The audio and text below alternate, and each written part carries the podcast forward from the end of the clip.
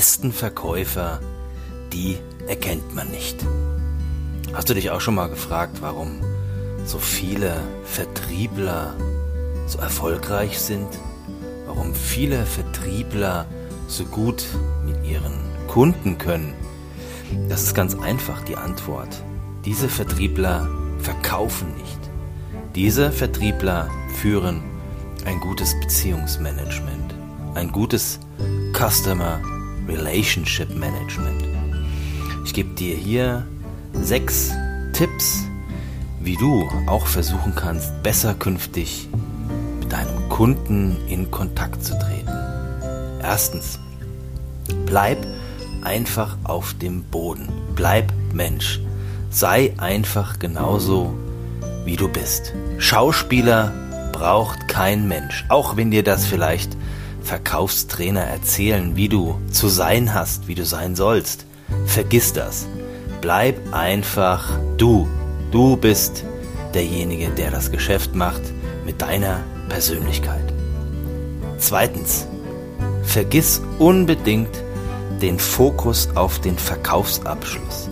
Auch hier begehen viele Vertriebstrainer und Verkaufstrainer den Fehler, dass sie den KAMS, den Key Account Managern und Vertrieblern einbläuen wollen, dass es letztendlich nur um den Abschluss geht. Verbindlichkeit herstellen. Darum geht es bei diesen Trainings. Aber das ist nicht das Ziel. Wenn du Ziel hast, den Verkaufsabschluss, dann bist du ganz, ganz weit hinten, denn das, das merkt dein Kunde sehr schnell.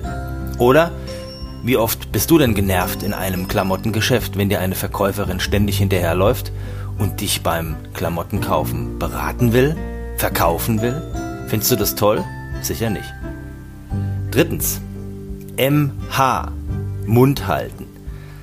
Wenn du das vergessen kannst, dieses Wort, oder nicht vergessen willst, dann schreib dir MH immer auf deinen Notizblock. Halt einfach den Mund und lass den Kunden, lass dein Gegenüber sprechen. Nur so erfährst du etwas über die Bedürfnisse deines Gegenübers und kannst entsprechend agieren. Viertens, overdressed is out. Bleib bitte normal. Schmeiß deine Rolex weg und deine Halskette und deine Krawatten in die Ecke und bleib einfach ganz normal. Zieh dich gut an mit guten Klamotten, aber bitte nicht overdressed. Nicht im Anzug in eine Klinik, in eine Arztpraxis. Das wirkt auf Patienten richtig übel und auf den Arzt sowieso. Fünftens. Rede nicht um des Produktes willen, sondern erzähl einfach etwas Ehrliches aus dem Leben, aus deinem Leben. Das ist dann eine mehrwertvolle Kommunikation. Sechstens, sei ehrlich mit Ecken und Kanten. Du bist nicht allwissend und du musst nicht jede Frage beantworten. Gib einfach auch Fehler zu. So entsteht eine mehrwertvolle Kommunikation mit diesen sechs Tipps von mir. Viel Erfolg!